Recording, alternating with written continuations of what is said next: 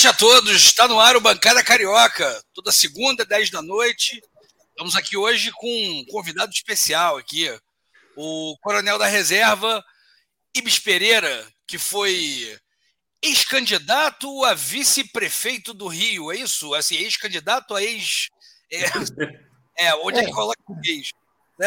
Assim, para quem não lembra, o Ibis foi, era, era vice na chapa da Renata Souza, do PSOL, na nossa última eleição aqui para prefeito do Rio. É, achei uma novidade muito bacana que foi pouco, achei eu, na minha opinião, assim, pouco disseminada, né? É, até a gente brincava um pouco aqui entre algumas pessoas, assim, que em algum momento pintou uma certa crítica sobre a candidata do PDT ser uma ex-delegada. Aí eu falava brincando assim, gente, se a crítica de vocês é essa, vocês já olharam que o, o, o vice do PSOL é um ex-coronel, ex-comandante da PM? Assim, e o pessoal, ah, eu falei, gente, e, era, e eu achava uma, uma, uma, uma, uma novidade bastante interessante. Eu conheço a trajetória, sua trajetória, vamos falar do senhor, porque fica muita formalidade, tá, Ibis? É um prazer ter aqui. É, já conheci a sua, sua trajetória, eu tenho alguns amigos do PDT das antigas. É, para quem não sabe, o, acho que o Ibis ingressou na polícia, na polícia em 83, se não me engano, andei dando uma olhada, né? E foi comandante-geral da, da PM do Rio é, em 2014, 2015, uma época complicada, né? Cá entre nós, não deve ter sido muito fácil. Uma boa noite, estamos aqui com o resto dos integrantes do time titular e mais um reserva de luxo aqui, que é o Ismael. Né? É... Boa noite, Ibis. É... Pode mandar o seu recado aí, tem um, tem um alô para mandar, e em seguida eu vou passando para todo mundo. Tudo bom? Ah, tudo bem. Eu queria dizer que é uma alegria estar aqui, poder conversar com vocês nessa, nesse finalzinho de noite, né? Depois de dias tão doloridos que temos tido, né? Pô, Eu tá só difícil, queria né? agradecer né? o convite, né? É, realmente está tá complicado, não só no, no, Brasil, mas no mundo, né? Nós estamos é, vivendo tempos tristes, né? É, a gente, eu, tava, eu me peguei hoje é, é, me inscrevendo num canal que faz análise sobre a política na Ucrânia. Porque sabe que chega aquele momento e fala assim, cara, o que, que, exatamente está acontecendo? Né? Aí eu procurei uma fonte lá, aparentemente confiável, assim, indicação dos amigos, e daqui a pouco estou eu escutando um cara falando sobre a política da Ucrânia. E teve um momento que eu falei, o que é que eu estou fazendo aqui? Assim. Pois é, seja... volta pro Rio, volta pro Rio. Não, é, não assim, não, é que não, assim, por mais que seja tão distante de nós, né? Também não convém, não convém deixar totalmente de lado. Até brinquei, tá, eu tinha um tinha um equipamento para me entregar aqui no final de semana, um computador meu que quebrou aqui durante o trabalho. E o cara brincou no domingo e falou: é, se a Terceira Guerra Mundial começar, eu não preciso entregar a máquina, não, né? Porque eu vou ter umas coisas meio urgentes para resolver. Falei: não, não, se, se começar a Terceira Guerra Mundial, acho que eu também não preciso entregar o trabalho, então tá tudo certo. Boa noite, bancadeiros. Aqui, Ricardo Leite Lopes, Fernando Mendonça, Rafael Sorrentino e, como eu falei aqui, nosso reserva de luxo, Ismael Alequete. Destaque de vocês aí, Fernando, quer começar? É, hoje o tema, o bancada é sempre marcado por temas alegres, tenta mostrar o lado, ter uma análise crítica das coisas de um jeito mais leve, só que a temática de hoje acho que não nos permite essa sequência de atos de violência contra a população negra está estampando algo que sempre se falou, mas muita gente simplesmente ignorava, né? Que existe sim um genocídio negro, existe sim um racismo estrutural que, infelizmente, move não só o opressor, entre aspas, branco contra, contra os genocidas negros, mas muitas vezes a própria população negra contra a população negra. E isso é fruto de uma cultura enraizada de racismo que nós temos. Tivemos o caso do, do Moises, né? que é um refugiado. Hoje tivemos o caso do, do Iago, vendedor de bala, uh, lá em, em Niterói, que está muito estranho né? E aí a gente vê que as, e pior que aí o policial que, que, por exemplo, que atirou no, no, no rapaz na barca em Niterói, negro também, a gente fica, gente, o que está acontecendo? É o que? É a cultura? É a falta de educação? O que está acontecendo? Então, acho que hoje o bancário trazer isso aqui para analisar essa questão, acho que é, é, é, muito fundamental. Obrigado pela presença aí. Gente, destaque aí, meninos, para poder dar bastante tempo. Vamos lá, Rafinha, o seu destaque. Salve bancada, salve nossos ouvintes, telespectadores, mais um Bancada Carioca no ar. é, dessa vez com, com um convidado que, que, desde que o Ismael falou pela primeira vez, que, que era amigo, que tinha contato com, com o Coronel Ibis, a gente sempre quis é, que ele viesse, mas ele é muito ocupado, o Ismael também é muito ocupado, mas conseguiram um tempinho aqui para vir para o nosso bancada e é uma alegria. É... E principalmente, apesar de provavelmente a gente vai tratar só de temas mais pesados aqui, infelizmente não, não temos muito como fugir disso, falando de, de segurança pública é, no Brasil e especialmente aqui no Rio de Janeiro, mas é, é sempre bom a gente discutir. Eu acho que é, o nosso problema na segurança pública passa também pela falta de discussão, por isso que a discussão é sempre muito idiotizada, é muito bandido bom, bandido morto, ou então, ah, não, só é, eles só querem defender bandido, ou eles só querem defender polícia, viram um, um negócio maluco de você ou você criminaliza a polícia e o policial, ou você criminaliza é, é, quem defende o mínimo do mínimo de direitos humanos, e acaba que no final das contas é, vira, uma, vira um papo de maluco que não, não resolve nada. É, mas então é isso. É, vamos, hoje nós vamos tratar de, desses temas é, muito tristes. Infelizmente, hoje, no dia 14 de fevereiro, tivemos mais um caso do tema que a gente vai tratar aqui, aparentemente, né? Que aconteceu lá em Niterói, mas a gente vai é, é, destrinchar aqui, tentar entender um pouco com a ajuda do Coronel Ibis, com a ajuda de, de quem é, é, de dentro, tentar entender o que está acontecendo e como é que a gente consegue sair desse buraco da segurança pública. Ricardo, seu destaque? Mutado não dá, mutado não dá. Não comete esse equívoco, não, pô. Não, não tenho destaque a fazer. Eu queria realmente, estou ansioso por ouvir aí o, o, nosso convidado. Então, vamos adiante, que eu prefiro ouvir. Ismael, querido, seu destaque, se você quiser, pode até puxar uma, uma primeira pergunta, uma questão para a gente começar a dialogar aqui. Ah, então, já que é assim, eu, eu já passo direto ao IBIS para ele nos contemplar com a, a sua visão, né? de como se pode lidar com esses problemas tão enraizados há tanto tempo e que parece que em pleno século XXI, né, já as, as, brechas já de, de 20 anos depois da entrada do século XXI, a gente continua pautando as mesmas mazelas, os mesmos problemas. É, eu vou, eu vou para não jogar, para não jogar o, o, Ibis no, no vazio, sem uma pergunta nenhuma, eu vou puxar uma primeira pergunta aqui só para a gente começar a dialogar, a gente vai trocando aqui. É, Ibis, me diz uma coisa. Uma coisa que eu fiquei pensando muito é a, a sucessão de casos, né? É, de, de, morte de gente pobre, negra, no Rio de Janeiro, tá uma coisa assim, quase numa escala diária, né? A gente até brincou que a gente estava falando hoje de manhã sobre a sua vinda aqui, e eu não tinha, eu passei um dia um pouco ocupado, não tinha nem visto direito a notícia desse rapaz da, da barca de Niterói. E a gente falou do Mois, não sei o quê, aí o Fernando falou assim: não, teve um rapaz da barca também que eu conhecia, tomou um tiro. Eu falei, Falei, caramba, essa eu nem acompanhei. Quer dizer, já está numa escala que se você não olhar o telejornal, sei lá, metade do dia, você já perdeu a vida de, que alguém perdeu. Então, assim, é, e aí eu fiquei me perguntando aqui, antes de começar, eu falei assim, cara, é, o Brasil é um país estruturalmente racista, não tem nenhuma dúvida, né? Acho que ninguém, ninguém com um mínimo de bom senso tem nenhuma dúvida com isso, até pela questão histórica, o país não tem 200 anos que a gente é, é deixou de, de que a escravidão deixou de ser legal, etc. E assim, eu acho não acho que a gente ficou mais racista nos últimos 10, 20, 30 anos, né?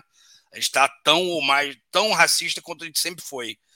É, mas a impressão de que essa população, de, que esse, vou botar, usar a palavra extermínio aqui, de que essa eliminação de gente pobre negra nos dá a impressão de que está cada vez mais normal, mais, mais frequente, mais aqui a gente tem a gente está sabendo mais disso e por isso está discutindo mais isso. É, tem um, algum elemento externo que você eventualmente identifique que esteja fazendo esse racismo estrutural eclodir nesses episódios violentos com mais frequência? Como é que você enxerga a questão? Tem alguma coisa na polícia que está que, que, que a polícia em si, estou falando da polícia em si, porque o rapaz, eventualmente, nesse caso do, do que balhou ali nas barcas era um policial. Até fiquei pensando, falei assim, 22 anos, né? E eu brincava que eu falava assim, cara, quando eu era mais novo, eu brincava e falava assim, cara, eu, quando meu filho, se um dia eu puder dar um carro pro meu filho, com 18 anos, eu vou dar um carro 1.0. Porque esse negócio de você pegar um jovem de 18 anos e dar uma Mercedes, ele vai porrar na primeira esquina porque ele não tem maturidade para lidar com um motor dessa potência. E eu fiquei pensando, cara, um rapaz de 22 anos que já tem a responsabilidade de andar armado, né? E talvez ele não tenha maturidade ou eventualmente maturidade de treinamento para isso e talvez ecloda nisso. Enfim, eu estou também misturando um monte de coisa aqui. Talvez você tenha uma, uma visão um pouco mais, mais clara sobre isso. Isso eu misturei muita coisa, desculpe. A palavra é sua, Ibis. Olha, Rico, é, essa não é uma análise simples de ser feita, né? Porque eu acho que tem, como vocês mesmos já colocaram aqui, a gente tem é, contas a ajustar com o nosso passado que a República não conseguiu superar. Né? Essa, a República como coisa de todos, né? Como sim, coisa sim. de todo mundo. Sim, nunca foi. Né? Eu acho que nós nunca fomos uma república no sentido literal do termo, um, um país de todos. Né? A, as forças de segurança, as chamadas agências de criminalização secundária, né? as forças da chamada forças da ordem, elas sempre tiveram uma face muito dura. Elas sempre apresentaram uma face muito dura com os pobres. É, basta a gente olhar a literatura brasileira, por exemplo, é, Memórias de um Sargento de Milícia, que é um romance dos anos 50 do século XIX. Né? Olha lá como é que a polícia do Rio de Gal lidava com as classes pobres. Uhum. O cortiço, por exemplo, né? aquela cena da invasão do cortiço por parte das forças policiais, o que, que o, o Aloysio fala? Ele diz: olha, isso aí é ódio antigo. Ódio antigo. Verdade, verdade. O Brasil ele foi, ele foi construído, ele foi plasmado, ele foi moldado é, pela escravidão. Né? Foram mais de 350 anos. Eu penso que a escravidão, como um modo de produção baseado na, é, na violência é, contra um, um corpo humano, ela corrompeu, de alguma maneira, todos nós. O Darcy Ribeiro ele dizia que na alma de cada brasileiro tem a marca, essa marca do, da tortura, né? Ou somos filhos de torturadores ou filhos de torturados, né? ou filhos de escravocratas ou filhos de escravos.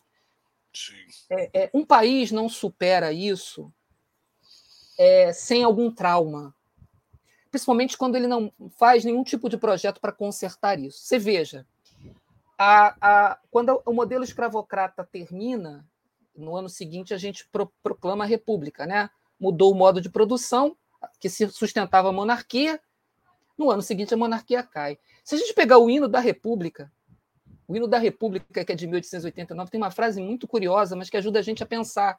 Eles assim: nós quase nem acreditamos que escravos outrora tivesse havido em país tão belo.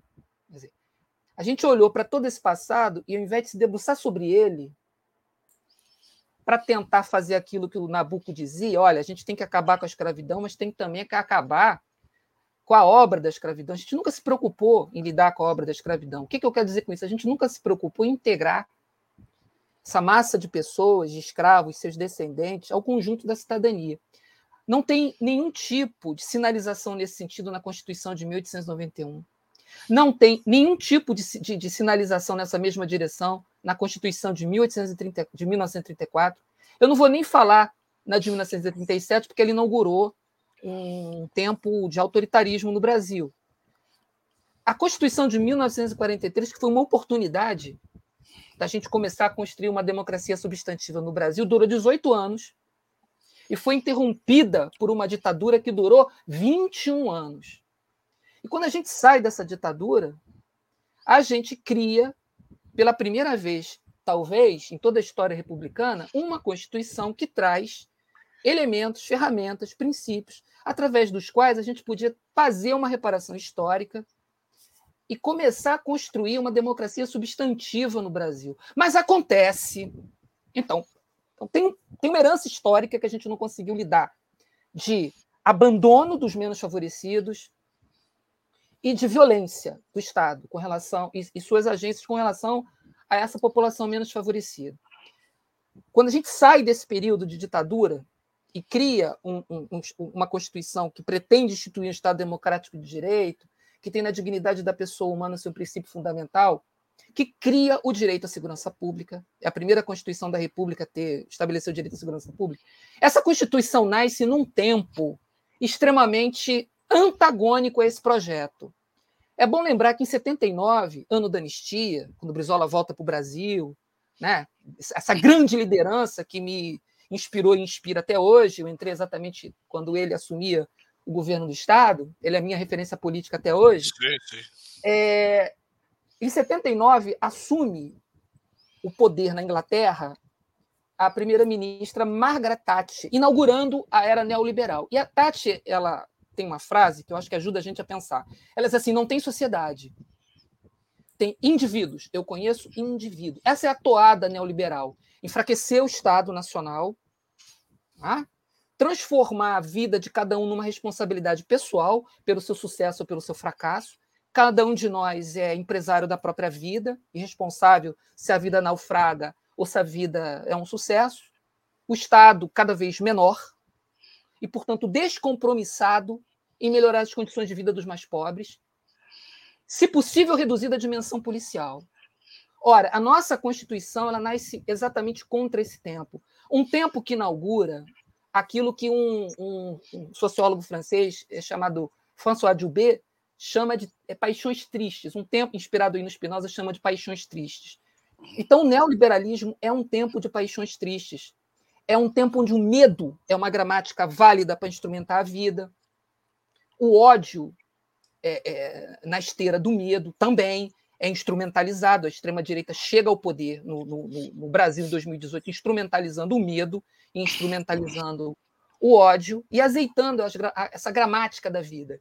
E, nesse sentido, eu acredito que a nossa percepção de que o, o, esse racismo ou essa, esse ódio que está que, que tá aí atravessando as nossas relações e que explode em violência racista, ele agora está mais acentuado, porque a gente veja, a gente tem essa herança que a gente não conseguiu resolver, e agora um tempo do mundo onde isso é instrumentalizado. Né? A gente tem um presidente da República que no voto do impeachment da Dilma em 2016, o voto dele foi uma louvação a um torturador. Né? Uma louvação a um torturador. O que pode significar isso, se não num contexto neoliberal em que cada um é a medida de tudo, né? eu posso fazer justiça pelas próprias mãos, eu posso me sentir ameaçado e atirar no, no, no vizinho. Né? As armas estão liberadas, o acesso a armas está liberado.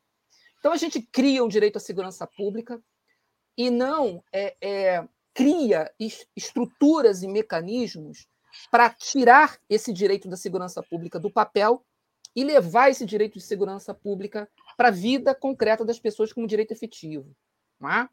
Por que, que a gente não consegue fazer isso? O, Brasil é um país que divide as atribuições constitucionais em três níveis: Estado, município e União Federal.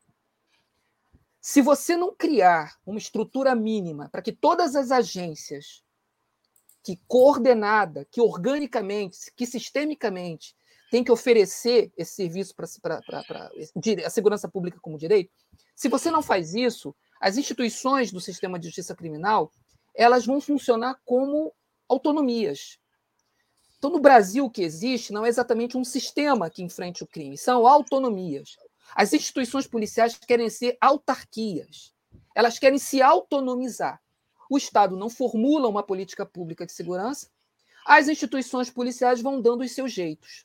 Então, você tem, é, é, por exemplo, que que eu, um exemplo concreto: homicídio. Se você quer reduzir o homicídio, não basta você engajar as polícias estaduais nisso. Se, por exemplo, política de drogas. Política de drogas tem a ver com homicídio? Penso que sim. Armas e munições né? tem a ver com homicídio? Olha a facilidade com que transitam armas e munições no território do Rio de Janeiro. Essas políticas elas são formuladas pela União Federal. Então, se a União Federal não é, é, não rema junto, não se articula com ações e políticas concretas com os Estados-membros e, por sua vez, com os municípios, que, que, que têm responsabilidade aí na prevenção primária, sobretudo quando a gente fala em homicídio, né? o principal vítima do homicídio é a juventude, o principal autor de crimes é, contra a vida também são juventude, também é a juventude, tem entre 15 e 29 anos. Quem é que formula política para a juventude? É basicamente o município.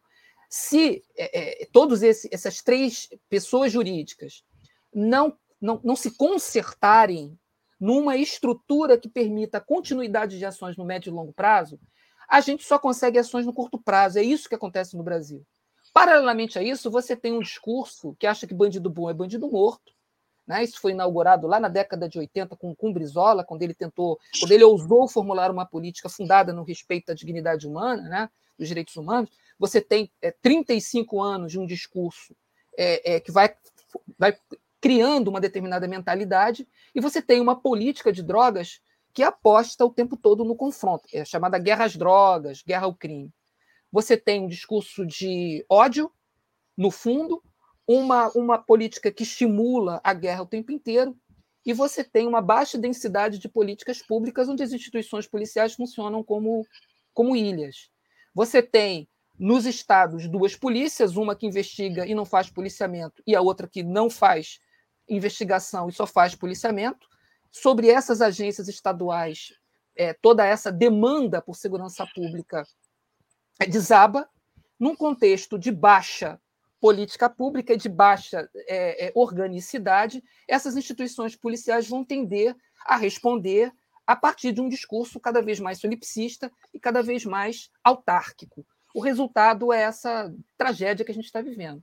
Então, tem, só para fechar, uma herança de mais de 350 anos de escravidão que a República não foi capaz de, de resolver, de deslindar.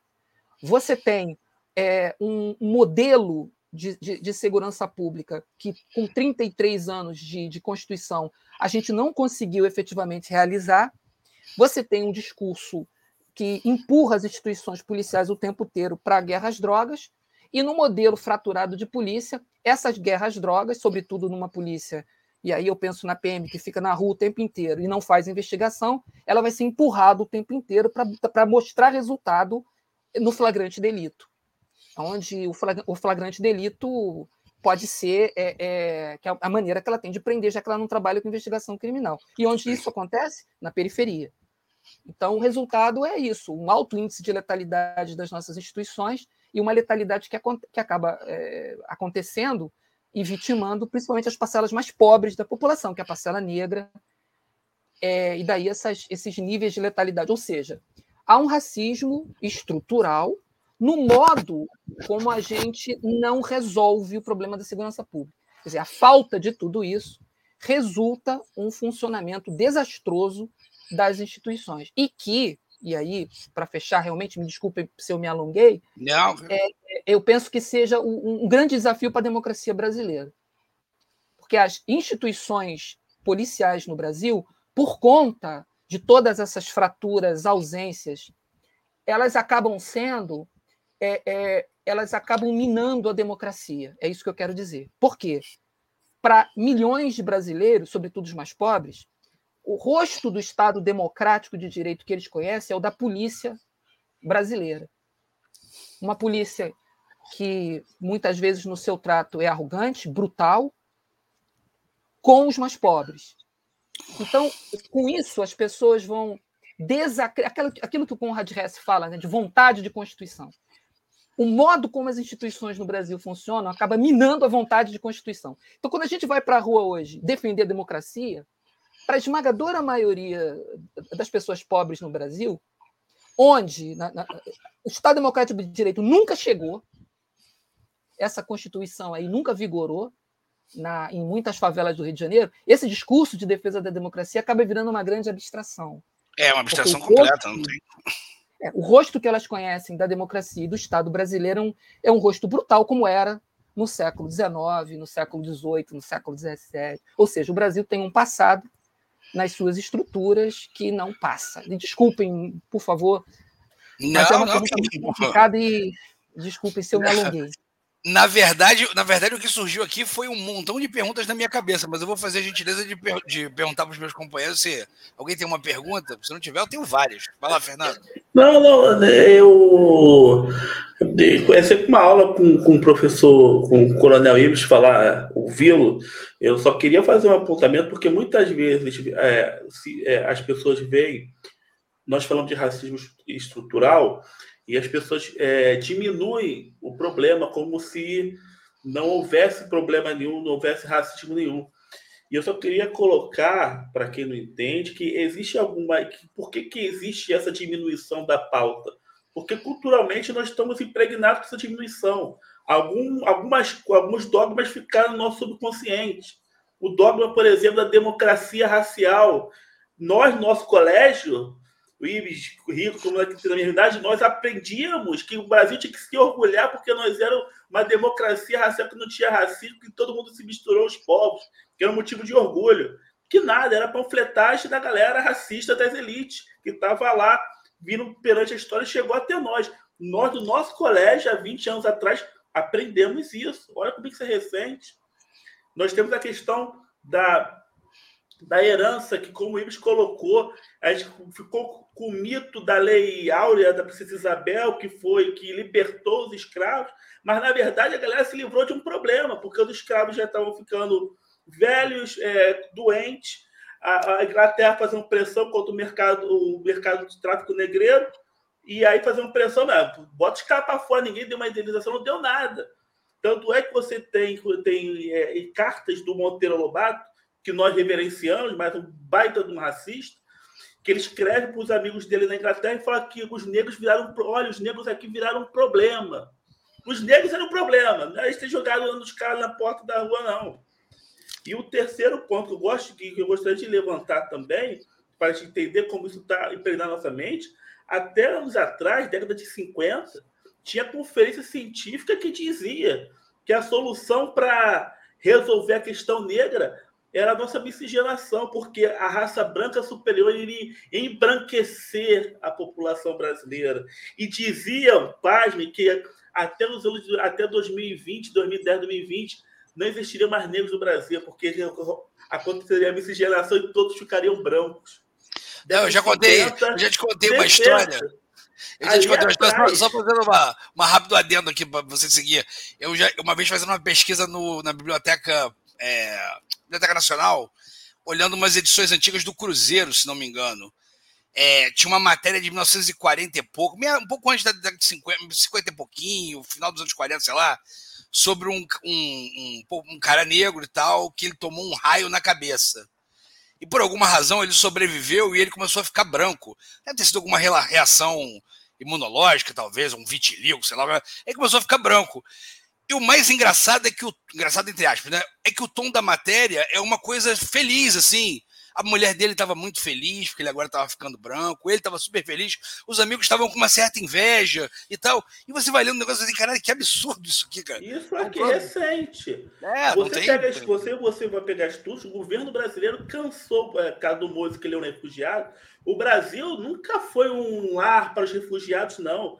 Até recentemente, na ditadura, você teve é, é, os governos rejeitando refugiados de países de população negra, porque tinham medo de desacelerar o processo de embranquecimento da população recente. Então, está muito. O racismo estrutural é culto, não é só estrutural, ele é cultural e está muito impregnado nas nossas cabeças. E faz com, com que nós, às vezes, não percebamos a nossa herança negra.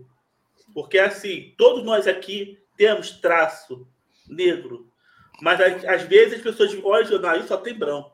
Não, gente, tem herança aqui. Eu só queria só fazer esses apontamentos, só para mostrar que o racismo, a questão negra, é real.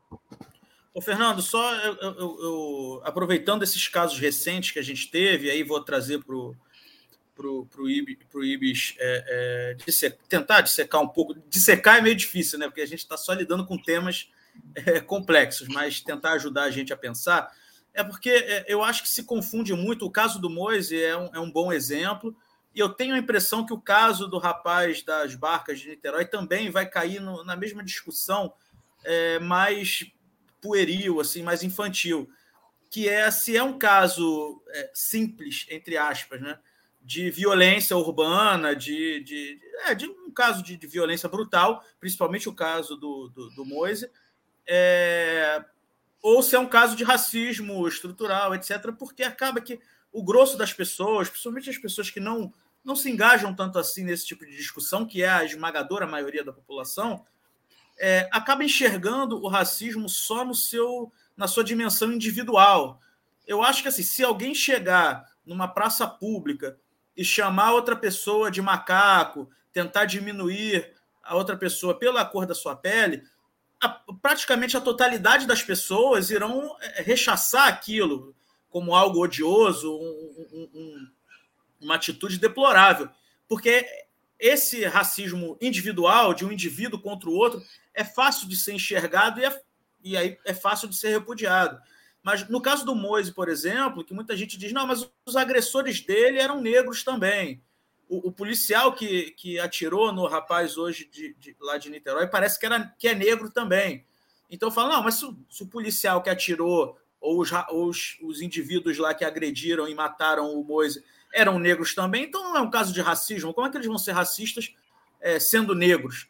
Mas aí você é, é, não pega essa dimensão que realmente temos que admitir é uma dimensão mais difícil de você enxergar. Por isso que o, o racismo é um problema tão pesado no Brasil, porque ele é velado. É o racismo é, é, estrutural, que né, acabaram dando esse, essa denominação, que é o racismo de como a sociedade é montada e faz com que aquilo pareça algo natural ou pareça que aquilo não tem a ver com raça. E tem. Eu não consigo imaginar, por exemplo, que eu vou pegar o meu exemplo. Eu sou um, um, um homem é, branco de classe média heterossexual. Eu não consigo imaginar que, mesmo que eu tivesse xingado alguém ou tentado roubar alguém lá naquele quiosque Tropicália, que iam me tratar daquela forma, me matar barbaramente, como fizeram com o Moise, que é um, um, um imigrante é, congolês, né, de origem africana, ou se fosse, por exemplo, um, um, um turista alemão bêbado arrumando confusão também não fariam aquilo. Iam pensar três, quatro vezes antes de fazer, tocar o dedo, com medo de polícia chegar e dar problema. Então, Só fizeram é, com é, outro jogo da impunidade. Aí vou trazer para o Ibis. Ibis, a, a, gente tem, é, olhando de fora, acho que até o Rico falou isso vários episódios atrás. Quando a gente olha de fora, os policiais, principalmente os policiais militares, aqueles que ficam mais no dia a dia ali na linha de frente, você percebe um ser humano, muitas vezes, na maioria das vezes, um ser humano legal, que conversa com você, etc., mas parece um homem brutalizado pelo dia a dia, pelo, na forma de falar, muitas vezes na forma de pensar. É, é, e aí a gente acaba vendo um, um, um, indivíduo mais brutalizado que acaba também, é, quando ele, vamos supor que seja alguém, que não seja um bandido, um miliciano, que seja alguém que queira exercer o seu trabalho de forma honesta, de forma correta, protegendo a sociedade, ele a, a, acaba sendo é, atacado por parte da sociedade, muitas vezes, que vê nesse tipo de caso, por exemplo, do, do, do, do rapaz das barcas que foi morto, ele acaba caindo nesse, nesse, nesse balaio, e aí a gente vê é, é, muitos discursos de policiais é, descambando para esse discurso dessa extrema-direita, dessa direita chucra.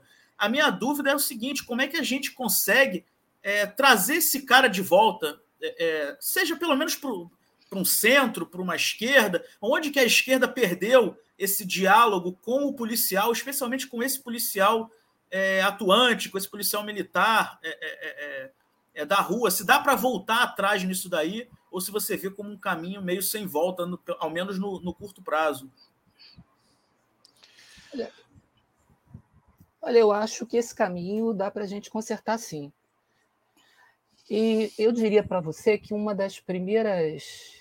É, um, um, momento muito interessante na política pública do Brasil, que eu acho que a gente.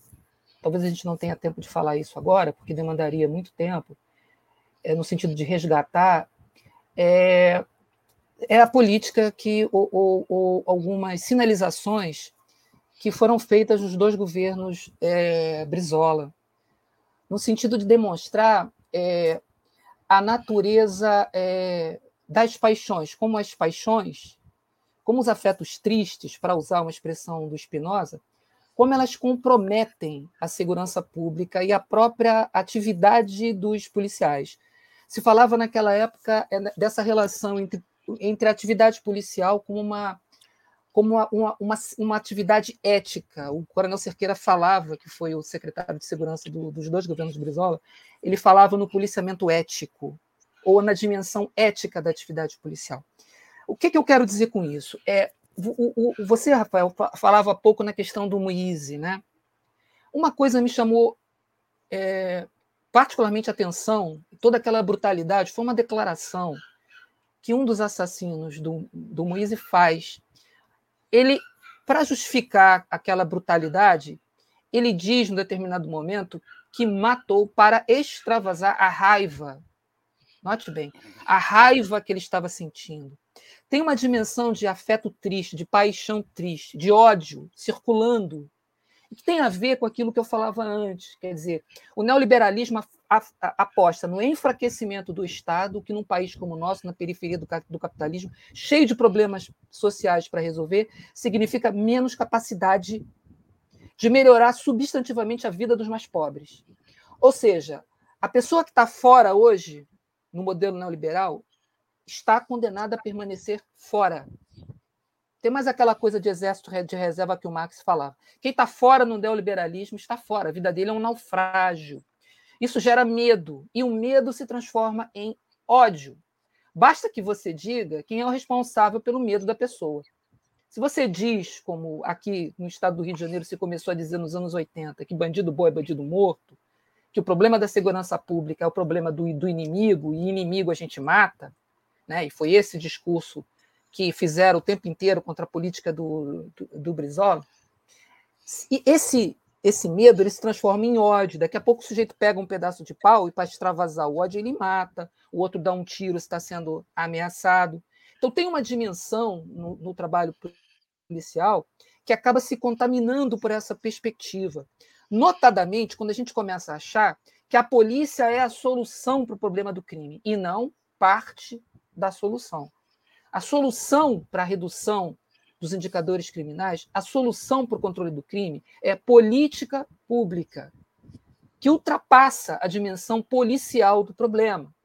E a política pública começa quando um Estado, quando um governo olha para a programação criminalizante que ele tem que fazer e decide que indicadores criminais eu quero reduzir. É o que? É homicídio? Se você decidir que tem que reduzir o homicídio, você tem que empregar as instituições policiais e uma série de outras agências de uma determinada forma. Se você acha que tem que reduzir roubo de rua, você tem que empregar recursos públicos de uma outra maneira. Se você acha que a violência contra a mulher é de uma outra maneira. A gente não faz isso no Brasil, porque a gente não tem política pública. A política pública no Brasil é apresentar para a sociedade um discurso autoritário, voluntarista, no sentido de que para resolver o problema é guerra, é com guerra, e as polícias são instrumentalizadas o tempo inteiro para se transformarem não em agências do Estado, mas em máquinas de matar e de morrer, né? a serviço dessa loucura que a gente está vivendo. Agora, o jeito que as pessoas têm para empurrar os policiais é, nessa loucura é embrutecendo esses agentes públicos, com o discurso do heroísmo, né? com esse discurso salvacionista, e infelizmente as próprias instituições policiais é, absorvem esse discurso, porque elas se sentem sozinhas, né? O policial, de uma maneira geral, ele pensa assim: poxa, eu estou aqui arriscando a minha vida, né, arriscando aqui a morrer, e sou incompreendido por todo mundo, recebo crítica de todo mundo. Porque é isso, o peso fica sobre as instituições policiais e não sobre a política pública. Sim, né? sim. Porque os nossos governantes se desoneram, eles acham que é melhor lançar as instituições policiais como saída ao invés de formular a política pública. Porque quando você formula a política pública, a cobrança vem para você. Né? Então, a solução para esse problema da, da humanização passa por compreender a natureza do trabalho policial numa dimensão ética de emprego. Quer dizer, em que medida que policiais, num Estado democrático de direito, honram e cumprem a sua atividade, defendendo, né, sendo no dia a dia, uma trincheira de defesa e de promoção da democracia, do Estado democrático de direito, de seus princípios e de seus valores. Para que isso seja possível, é necessário pensar a dimensão policial, da atividade policial, num contexto mais amplo de política pública e de organicidade no enfrentamento do problema do crime. Isso não acontece no Brasil. A gente deixa o problema sobre o ombro das polícias e, no limite, sobre o ombro do policial que está na esquina agora, patrulhando a cidade. Essa é uma atitude covarde dos nossos dirigentes. Porque quando a coisa dá certo, o policial é premiado, vira herói. Quando a coisa dá errado e ele leva um tiro, vai para uma cadeira de roda ou morre, aí a autoridade vai lá e, e entrega o pavilhão nacional para a viúva. Então a gente joga, vem jogando no Brasil um jogo cínico que na realidade, e esse é o grande problema, como a guerra está tão enraizada no imaginário das pessoas, faz sentido para muitas pessoas. Né? E rende voto, infelizmente. Né? As pessoas acham que esse discurso bonito de não, agora eu vou resolver o problema da segurança pública, porque eu vou acabar com esse negócio, porque eu vou dar tiro na cabeça dos outros, né? como o último governador eleito em 2018 prometeu. Só que quem paga essa conta é a humanidade dos nossos agentes policiais. E uma polícia embrutecida e desumanizada não vai trabalhar em favor da democracia, muito pelo contrário. Ela vai contribuir com a sua desumanização para o descrédito da própria democracia, sobretudo junto às classes mais pobres, às, às populações menos favorecidas. Desculpem mais uma vez se eu, se eu me alonguei. Não, não, de mas... forma nenhuma. Essa, essa fragmentação que você fala das instituições é, junta um pouco com uma ideia que tem passado, pelo menos para mim, não sei se, se, o resto da bancada concorda, que a impressão que dá é que esse governo que, que ascendeu aí de, de 2018 para cá, e que já vem ecoando, na verdade, de um pouco antes, está fazendo com que as polícias cada vez mais pensem ou ajam ou se pensem quase como instituições autossuficientes, né? Assim, é, a polícia a polícia resolveu fazer isso aqui, aí você assim, pô, mas, mas sei lá, tem uma determinação do STF que é contra, mas os caras fazem foda aí aí no meio tem uma promessa do presidente sobre um aumento salarial que você olha é, não, tudo bem, não que o cara não mereça o aumento salarial, mas é que está numa situação em que ninguém tem nenhum aumento salarial, a gente está numa crise pós-pandemia, né? Mas os caras também não estão. Assim, eles estão pensando quase como uma coisa autossuficiente, autossindicalizado, auto-hierárquico. É, não, é só, não são só os policiais, obviamente. Essa desfragmentação você vai ver refletido em outras categorias. Mas às vezes dá um pouco a impressão disso, quase como se se ela tivesse prestes a perder o controle se alguém acendeu o pavio certo, sabe? É, e, e, obviamente com consequências muito ruins. O que eu tenho a é. impressão, Rito, o que eu tenho impressão é que, que se colocou na cabeça do policial dizer o seguinte: olha, você está tomando tiro, teu colega morreu porque não deixa você trabalhar. É, então eu vou deixar também. você trabalhar, que aí você trabalhando, ninguém vai acontecer mais nada. Mas na verdade, o policial, muitos não sabem que é justamente esse modelo de trabalho que causa a morte de um colega, a sua própria morte, a sua saúde psico, psicológica ruim. É esse, é porque estão botando ele para trabalhar dessa forma. Tem que mudar a forma de trabalhar. Não é que não estão deixando ele para trabalhar. Se ele continuar simplesmente no bang bang, vai continuar acontecendo exatamente o que acontece hoje. Eu vi, eu vi uma, é, é, uma, uma, entrevista sua há, um, há muito tempo. Eu acho que você, acho que você devia ser, inclusive, comandante-geral na época lá. Deve ter sido naqueles meados de 2014, 2015. É, que em 2000, de 2013 para cá começou a ecoar muito aquela, aquele bordãozinho da esquerda do acabou, tem que acabar, o fim da polícia militar, etc. Não sei o quê. E eu me lembro que você tinha dado uma entrevista e falou uma coisa assim de cara, olha, cara, essa conversa não é a melhor maneira de você chegar, porque assim, você vai, você vai vetar o diálogo. Imagina um policial, o PM, né, ouvindo isso. Como eu já ouvi muitas vezes das pessoas assim, quando você. Ah, não, podiam acabar com a polícia militar e você está propondo isso, na verdade, em fazer uma fusão das polícias. E o cara fala aí, mas você quer acabar com a polícia? Você não quer polícia? Não, eu não disse que eu não quero polícia. Eu, eu estou propondo, sei lá, das polícias se unificar. Enfim, é uma, é um, o, o slogan criou mais confusão do que, do que esclarecimento. Aí eu fiquei curioso de te perguntar, mas assim, na verdade isso vira quase um papo, um papo utópico, né? Porque a gente tem problemas até mais mundanos para debater antes disso, estruturais do país, né? históricos. Mas você acha que a longo prazo, provavelmente a médio para longo, assim, seria positivo uma unificação das polícias? É, é, para a polícia em si, para a polícia instituição. Eu sei que isso deve estar longe demais, a gente tem muitos problemas para fazer. Eu perguntei, estou perguntando hipoteticamente, assim. Olha, Rico, é, teoricamente falando, não existe um modelo ideal para a polícia. O modelo ideal para a polícia é o modelo que funciona.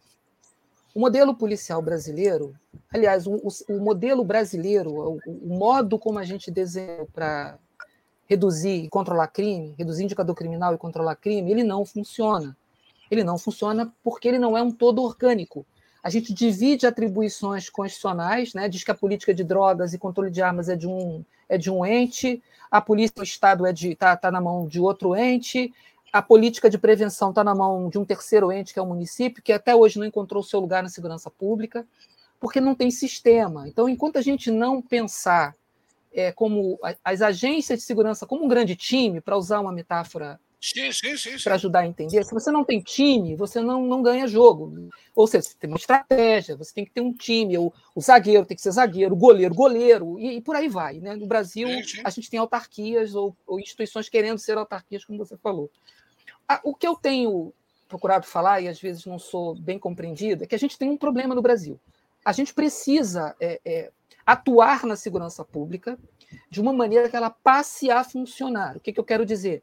A gente tem que adaptar a segurança pública aos princípios e aos valores do Estado que a gente desenhou, que está aí, que, que, a que, a Constituição de 1988 é, é, pretende construir. Né? Esse Estado democrático de direito está lá como uma promessa. A segurança pública faz parte dessa promessa. Para a gente fazer isso, com esses indicadores criminais que a gente tem, a gente não faz sem envolver os agentes policiais. Só a PM são 500 mil trabalhadores. A gente tem polícia civil, a gente tem é, polícia federal, a gente tem guardas municipais. A gente precisa envolver esses trabalhadores com esse desafio de construir uma segurança pública democrática para o Brasil. Por isso eu acho que esse discurso de que tem que acabar com a polícia A, a polícia B, a polícia C, ele não ajuda nesse sentido. Porque eu não tenho dúvida que com um bom é, desenho para a segurança pública brasileira, que faça sentido, que seja viável, que dialogue inclusive com a, a tradição que a gente tem, e discutindo esse modelo, convencendo os agentes policiais que essa mudança vai ser melhor para eles, e isso tem que ser no diálogo, não adianta a gente acreditar que vai fazer isso de cima para baixo, porque nenhum país no mundo conseguiu mudar sua, as, as suas instituições dessa forma verticalizada. Alguns até tentaram, depois tiveram que voltar atrás. Fica muito mais fácil. Por quê? Porque a gente tem uma taxa de quase 30 mortes por 100 mil habitantes. A gente não tem indicadores criminais como de outros países do mundo, que tem um dígito. A gente precisa fazer essa mudança melhorando, tornando o modelo policial mais eficiente e, ao mesmo tempo, dando conta da redução e do controle dos indicadores. Ou seja, a gente não pode fazer tábula rasa para começar do zero. Não dá, com 30 mortes por 100 mil habitantes. Então a gente precisa conjugar as duas coisas. Para isso, a gente tem que ter um bom projeto e noção de curto, médio e longo prazo. E abrir diálogo com as instituições. E eu acredito que dá para fazer isso com um bom projeto, com um bom modelo é, e com controle. Com controle. O primeiro movimento, me parece que tem que ser esse: reduzir a letalidade das instituições policiais. Esse tem que ser o primeiro movimento. Por quê? Porque quando uma polícia apresenta elevados indicadores de letalidade, quando ela mata muito, ela tem problemas de embrutecimento, de desumanização, e de corrupção, que é outra coisa que a gente não fala, mas tem que falar. Sim. Corrupção. A corrupção policial, nos níveis alarmantes que existem no Brasil, a ponto da pessoa invadir a casa dos outros para pegar água de coco, né? como, Caramba, como, que troço louco, né? Como a reportagem mostrou aí outro dia. Esse nível de corrupção só é possível numa polícia que tem altos indicadores de letalidade. Onde a morte, de alguma maneira, é relativizada até pelos gestores da segurança pública. Até pelos gestores. Da... Se a gente observar as, as, as últimas coletivas, as nossas autoridades elas não estão mais ficando vermelhas, elas não estão mais corando minimamente não, não. diante de espetáculos de brutalidade policial. Nem aquela fala protocolar, vamos dizer assim, de nós vamos apurar, nós não compactamos, nem isso não tem mais. Elas se apressam em emitir notas apressadas, né? confiando na versão do próprio envolvido, deixando a instituição, inclusive, mal perante a opinião pública. Mas, enfim, não estão mais se importando com isso, porque estão nessa vibe de a lei sou eu. Não é? Alguém disse outro dia aí que a Constituição era ele. Né? E aí as instituições começam a replicar esse modelo também. Sim, então, eu sim. acho que. Eu não sei se a unificação. Eu penso, eu penso que quanto mais instituições policiais a gente tiver, melhor. Num país. Um resumo, um resumo seria, um resumo seria assim: você acha que é mais fácil, é, é melhor unificar as, as autarquias primeiro, né? Do que pensar em unificação. Eu acho que, elas, que a gente é melhor fazer as... da organicidade para as instituições. Ou seja, é, a gente tem um desenho constitucional que coloca cada instituição num determinado papel. O que a gente não tem ainda, não desenvolveu ainda, é uma estrutura capaz de amarrar essas instituições no lugar que a Constituição deu para elas. Por quê? É. Qual é o problema disso? Como a gente não tem isso, isso seria o fiscal da atividade policial, o fiscal externo, né? E essa instituição, que é o Ministério Público, parece que não, não, não tem interesse nisso, porque o controle externo da atividade policial no Brasil é pífio, e por isso esses indicadores absurdos. Então, como a gente não tem essa essa estrutura bem azeitada, a gente não tem por onde passar uma política pública no médio e no longo prazo. Como não tem estrutura, a coisa fica a depender da vontade, do voluntarismo. Então, quando você tem um governador alinhado com o prefeito alinhado com o governo federal, você consegue fazer a segurança, a segurança pública, durante um tempo, caminhar numa determinada direção. A cada dois anos a gente vota. A cada dois anos as vontades políticas mudam. Como não tem estrutura, como a coisa não está amarrada, não está institucionalizada, no Brasil, a gente, de tempos em tempos, volta a tábula, a tábula rasa. A gente gasta bilhões em segurança pública, como a gente gastou aqui no Rio de Janeiro, com o PP, e em 10 anos a coisa, a coisa desanda. E como em outros lugares da federação, o Espírito Santo experimentou 10 anos de uma política muito interessante de, de redução da, da, da, violência. Pernambuco também tem uma experiência muito, muito legal lá, que durou também pouco tempo. Por quê? Porque falta falta essa, essa noção de organicidade, de sistema. E, enfim, então e... esse é um grande problema. É, paradoxalmente, paradoxalmente, Niterói, que teve essa, a questão do, do rapaz, é uma das cidades que, que inovou muito segurança pública e reduziu muitos índices. Justamente, eu estudei o programa que a, a prefeitura tomou para si, porque o Estado estava falhando, então ela acabou sendo protagonista nesse processo de uma política de segurança pública para a cidade, investindo muito em tecnologia. É que tu falou do homicídio, me lembrei que depois de muito tempo resolveram botar a câmerazinha no uniforme do policial e perceberam que magicamente os índices, os índices de letalidade estão caindo bastante. Em São Paulo então, caiu muito, né? Pois é, uma tecnologia que já está aí ó, há muito tempo. Ó, botou, de repente caiu, que coincidência. E uma outra, um outro pilar lá que eles colocaram foi justamente que a prefeitura assumiu para si esse papel de coordenação entre a Guarda Municipal, Polícia Militar e Polícia Civil.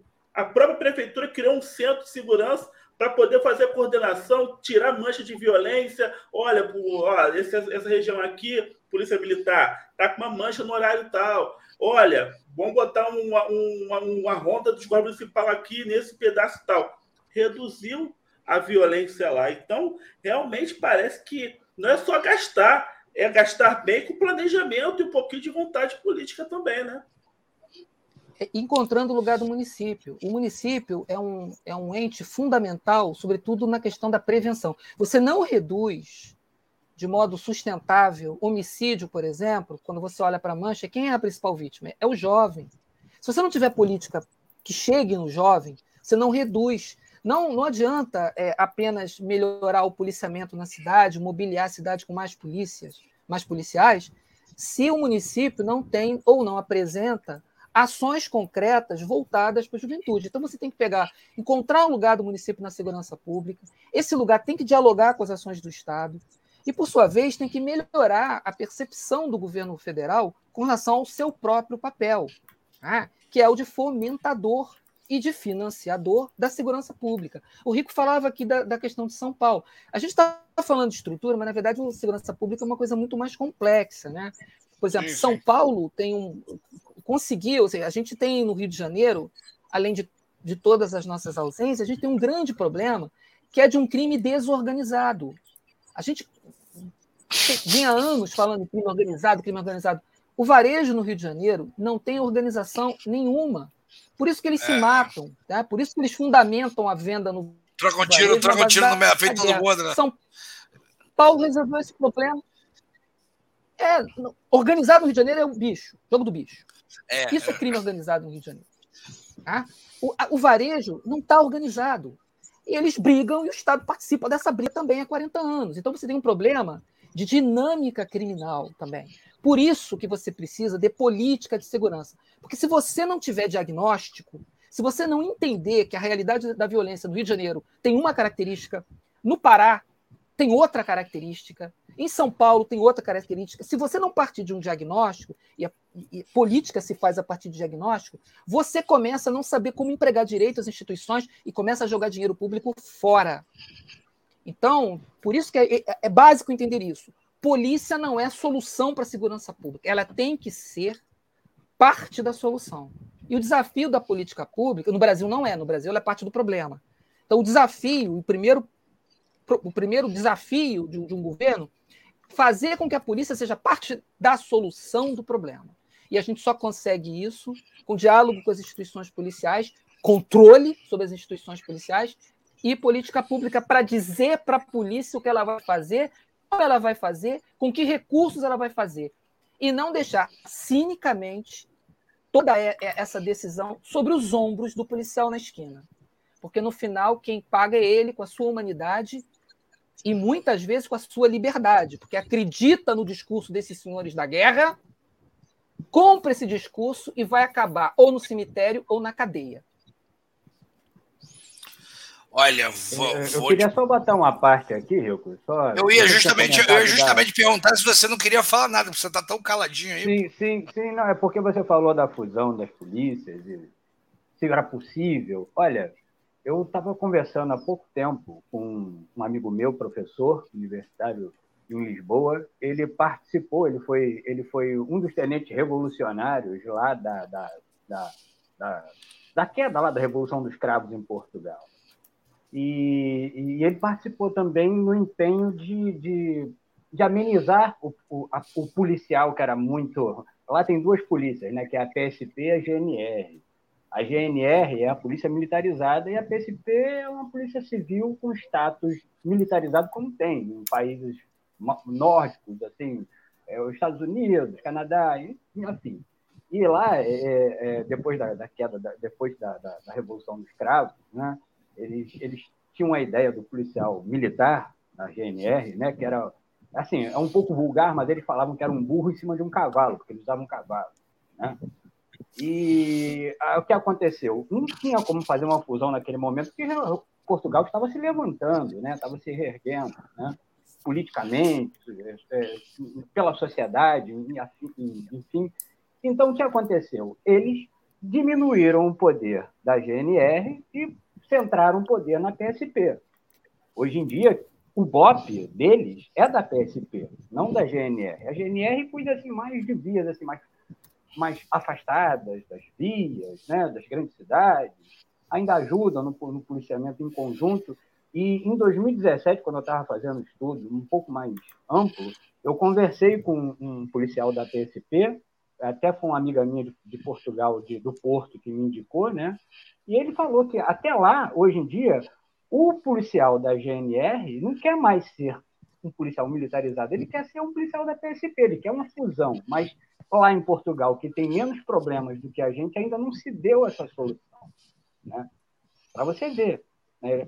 Eles saíram de uma ditadura, participam de um bloco econômico muito forte, tem uma sociedade que não tem nem é, é, é ínfimo os problemas deles sociais e no entanto eles lá com essa polícia ibérica porque isso é é, é, é, é na, é na França é, é, é, na França é na Espanha é na, na, na, na é, Portugal ou seja essa polícia ibérica eles não conseguiram ainda sair dessa sanha mas um dia eles vão conseguir eles estão né? a GNR lá muito, muito muitos soldados muitos é, é, militares da GNR estão fazendo força para que eles possam integrar de vez uma força única policial. Quando isso vai acontecer, eu não sei. Agora, aqui no Brasil, meu amigo, é, é tanto fator, é tanto fator, meu irmão, que assim, te deixa maluco você pensar.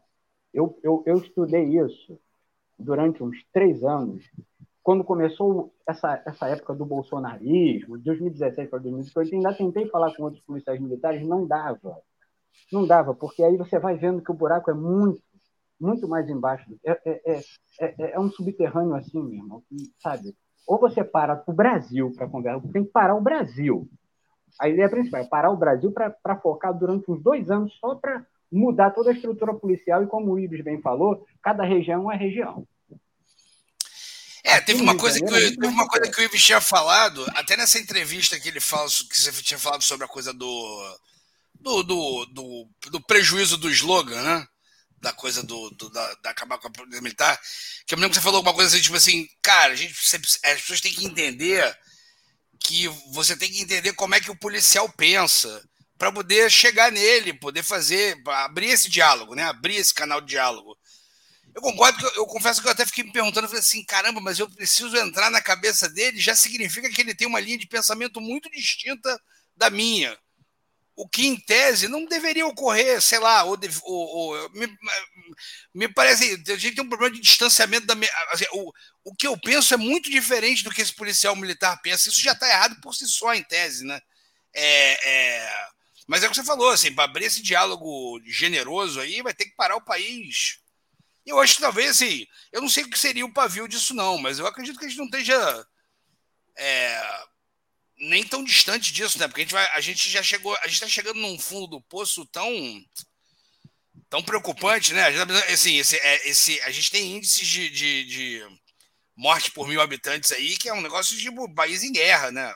Ou perto disso. Assim, não, consigo. Assim, confesso também que a gente chegou num nível de anestesia que eu não sei o que seria um eventual gatilho desse, dessa, desse, desse, dessa freada que a gente vai precisar dar no país. Talvez um momento pós-bolsonarismo aí, caso ele, ele eventualmente ocorra, né? E o próximo governo esteja disposto a esse desgaste. Porque será um desgaste político, né, Ibis? De alguma forma, né? Não dá para abrir esse diálogo. Você acha que dá para abrir esse, esse, esse, diálogo generoso é, e isso resultar num ganho político relativamente imediato? Olha, o problema é que a gente precisa entender o seguinte: quando, é, quando eu digo que a gente precisa entender como a cabeça de quem está na, na linha de frente hoje da segurança pública, é entender que essa atividade hoje, diante de todas essas fraturas, ausências e tudo mais, é muito contaminada por afetos tristes, voltando aqui a, a esse pensador que eu gosto muito, que é o Spinoza. É, então é isso, é um pensamento afetado pela paixão, afetado pelo medo de ser vítima da morte na esquina, afetado por essa gramática do ódio que circula e do qual o próprio policial é, é instrumentalizado para é, para se colocar nesse lugar. Então, é um pensamento, é, um, é, uma compreensão da sua própria atividade muito afetada pelo medo. Por isso que o Nazaré Cerqueira, o coronel Nazaré Cerqueira, falava, o alertava para essa dimensão ética, que é por aí que a gente tem que começar a resgatar. Por isso que o primeiro movimento tem que ser tirar as polícias brasileiras desse nível de letalidade. Porque quando elas chegam nesse nível de, de letalidade, elas já estão operando a partir dessa perspectiva das paixões tristes, do medo, do ódio, da cólera. Precisa tirar as polícias desse estado para elas passarem a operar numa racionalidade democrática, porque senão é nesse sentido que eu, a gente precisa entender isso. Por outro lado, a gente precisa entender também que não que essa mudança no modelo policial brasileiro tem que estar compreendida dentro de uma perspectiva mais abrangente de política de segurança. Aonde eu quero chegar com a segurança pública no Brasil? Você tem que ter projeto. Se a mudança acontece fora de um projeto, você também não vai ter nada muito substantivo no médio e no longo prazo, porque fica uma mudança pela mudança. Essa mudança tem que acontecer dentro de um projeto. A gente vai seguir com uma polícia militar? É isso que a gente quer? Isso tem que fazer sentido dentro de uma proposta ou dentro de um projeto que a gente desenhe para a segurança pública brasileira. Se a gente não tem esse projeto, se a gente não cria estruturas adequadas através dos quais a gente possa fluir uma política de segurança no médio e longo prazo, fica a mudança de um modelo militar pela mudança. Você pega a PM, transforma ela numa polícia civil e ela continua se comportando da mesma maneira.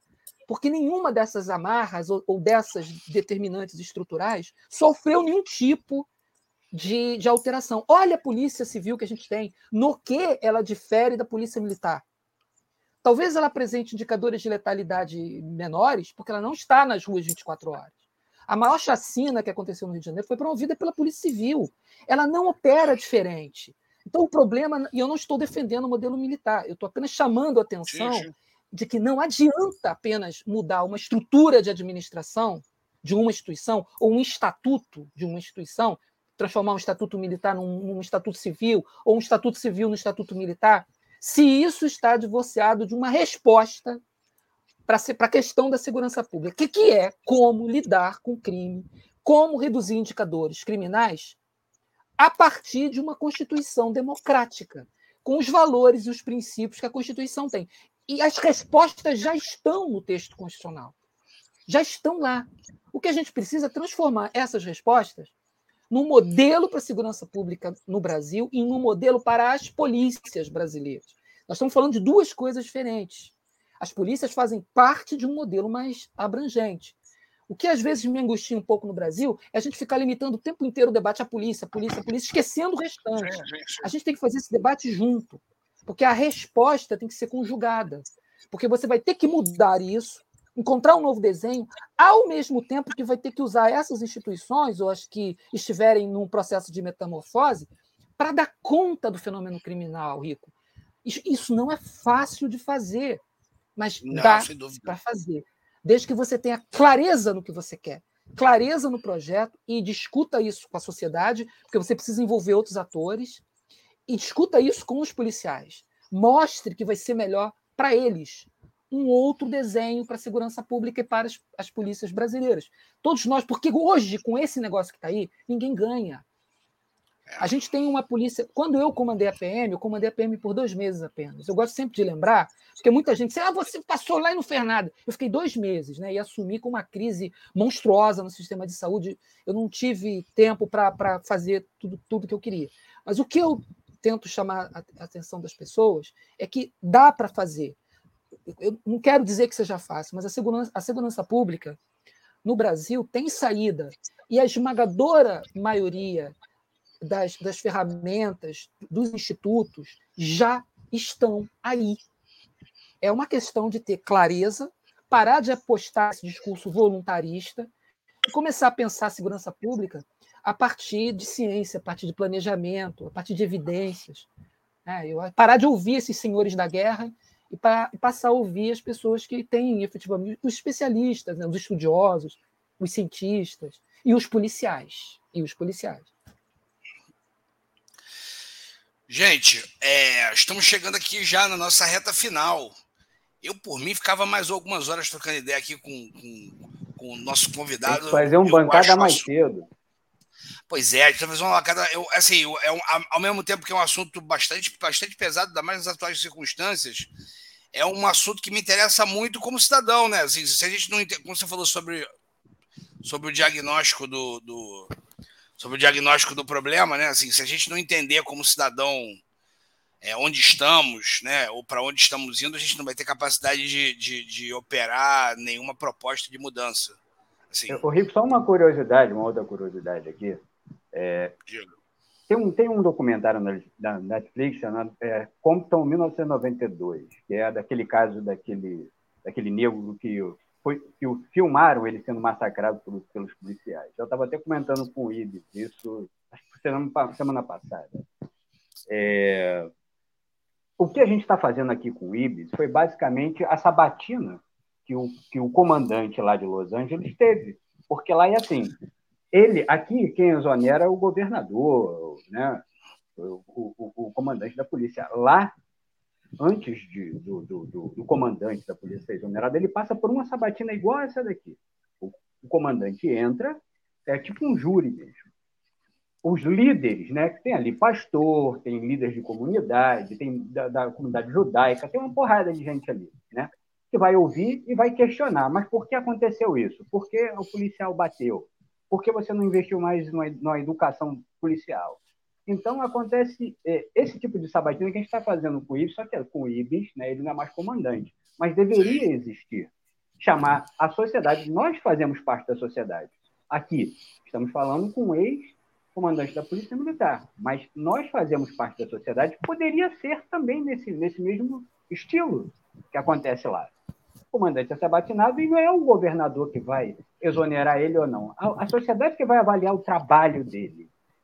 Mas é para isso que tem que ter uma ampla conversação, não ter mais rixa, ah, porque é pastor, é porque é da liderança judaica. Não, é todo mundo junto, todo mundo passando o mesmo problema, pela mesma situação. Então, isso também tem que ser incluído no pacote de segurança pública, a integração da sociedade como um todo participando e não só o gabinete do, do governador e seus assecos.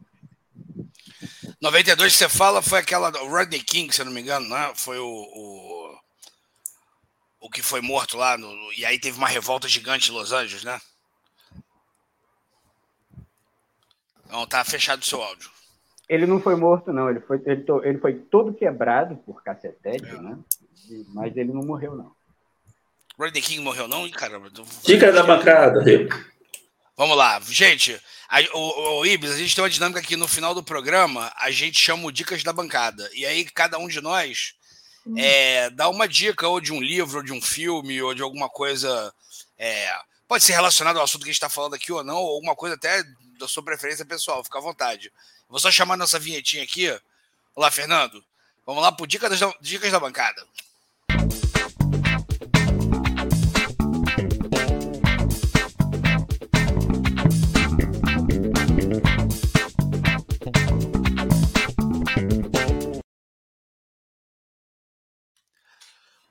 Vou abrir hoje com os nossos convidados. Primeiro, primeiro depois eu passo primeiro para o Ismael, depois para o Ibis. Ismael, você tem alguma dica de um filme, livro, serviço?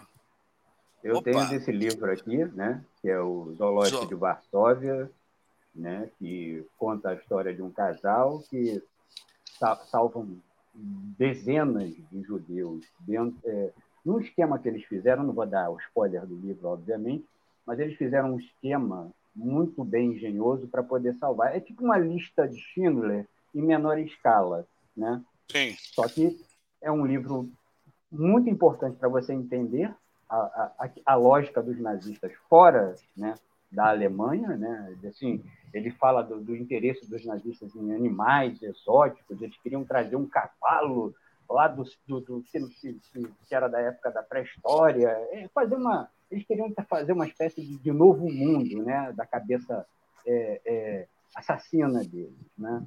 E assim, em tempos de tantos idiotas falando merda, né, por aí, é, é importante que o pessoal aprenda realmente que muitas vidas, milhões, né, é, milhões delas mesmas, não se, não se pode mais dar brecha para isso aqui. Eu, eu me lembro do, do. Alguém comentou outro dia, achei, engra, achei engraçado, assim, achei irônico. Né? Alguém falou assim, pô, em tempos em que o cara fica dependendo, defendendo é, a existência do partido nazista, aí o cara assiste Round Six acha violento. Pô, já leu, sei lá, é isso um homem do Primo Levi? Assim, assim, é, o Round Six é fichinha perto daquilo. Assim, então, o, o, essa geração de hoje é muito esquisita. É, só para não atrapalhar o Ibis, eu posso dar uma dica de três segundos? Só porque depois lá, eu vou esquecer. Daí, daí. É, uma dica que tem a ver com o programa de hoje, que é o livro e o podcast. Eu já, eu, o livro eu não terminei de ler, já comecei, já estou praticamente na metade. O podcast eu ouvi inteiro, que é o A República das Milícias. Eu queria um pouco a gente, eu queria que a gente falasse hoje um pouco de milícia, nem deu. Então fica para um próximo programa. Mas é um é um livro que eu, eu gostei bastante do, do Bruno Paz Manso. É a República, o livro é A República das Milícias, dos Esquadrões da Morte, a Era Bolsonaro.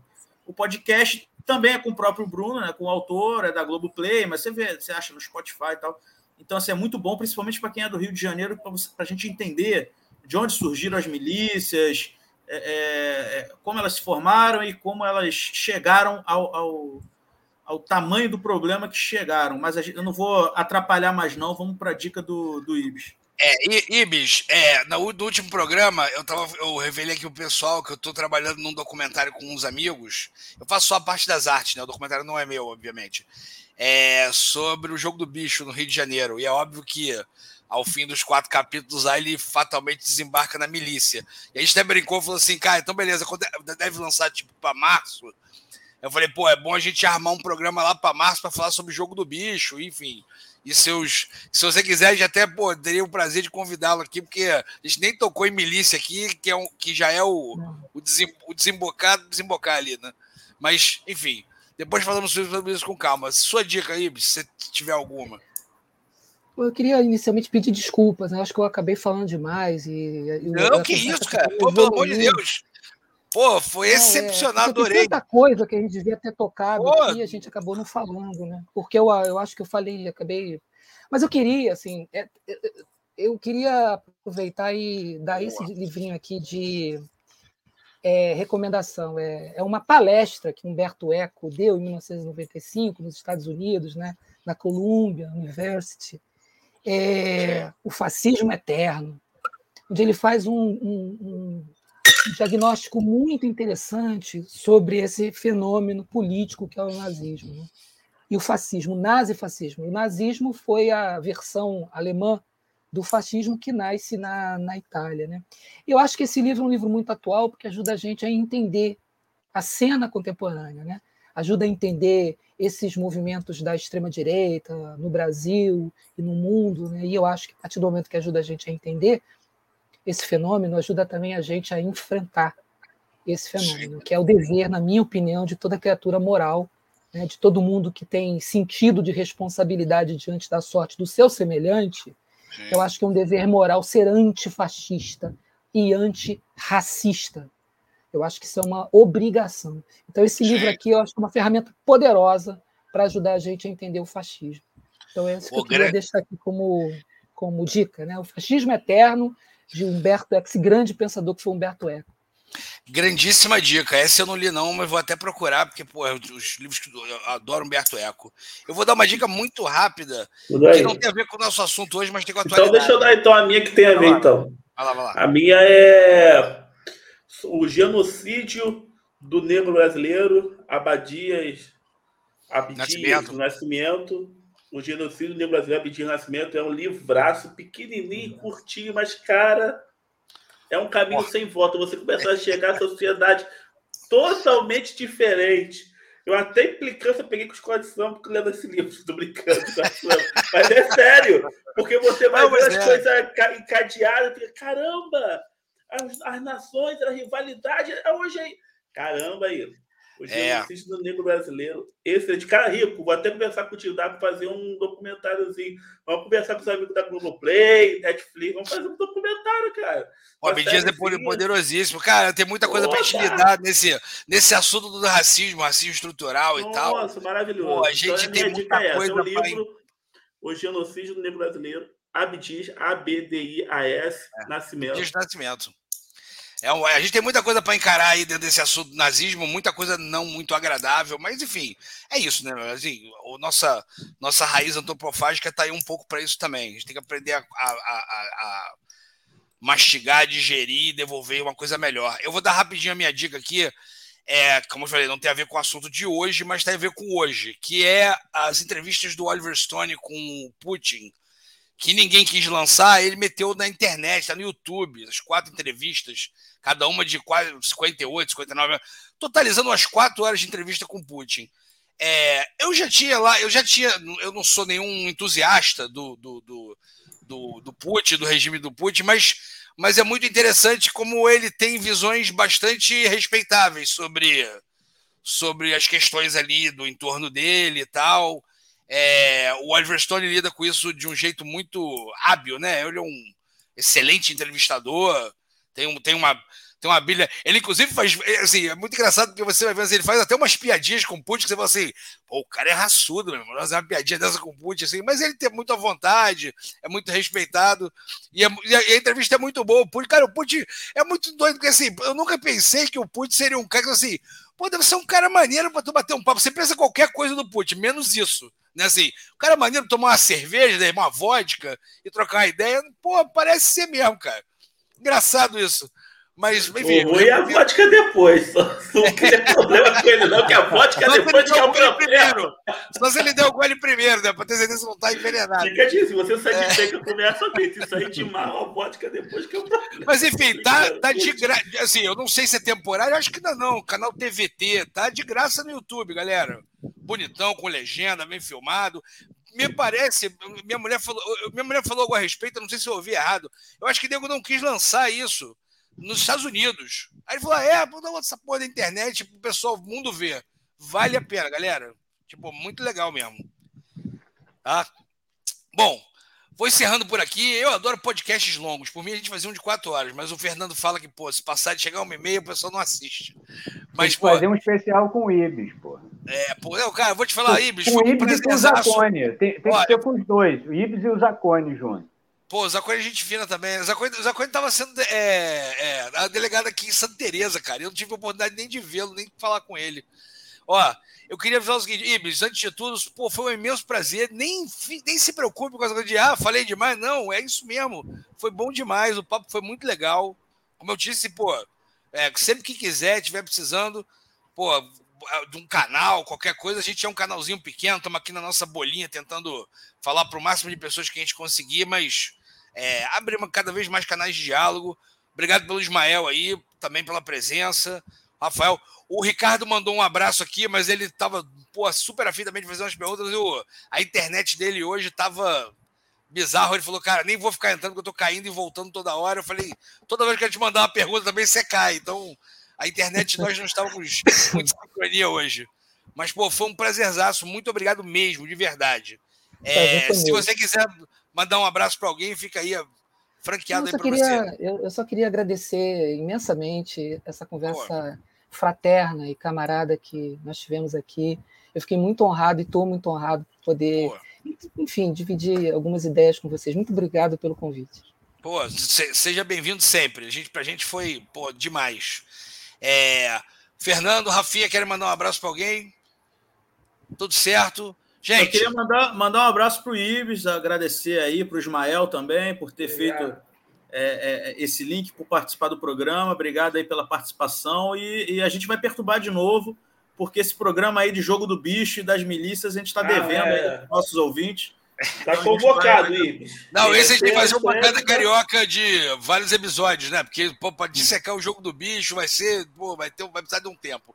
Mas até lá a série já vai ter saído, todo mundo vai ter assistido, a gente vai poder debater já com embasamentos, vai ser muito, vai ser Até, muito lá bom. vai ter, o, vai ter a série, vai ter o julgamento aí do, do, do caso do Fernando Ignácio, então vai voltar esse. esse... Vai, vai. O, o, o bicho está lá voltar, quietinho, então. escondido, mas ele vai voltar para o assunto. Gente, muito obrigado. Queria agradecer quem teve aí no, no, no, no chat hoje. Hoje a gente teve uma participação modesta, hein? Mas a próxima é, é, vai continuar, o pessoal vai continuar assistindo aí, vai estar disponível Valeu, online. galera. Hã? Quem que foi? Nada. Tá Valeu, galera. Gente, um abraço, boa noite. Segunda que vem a gente está aqui de volta, 10 horas da noite, bancada carioca. Um abraço, um beijo. Fui.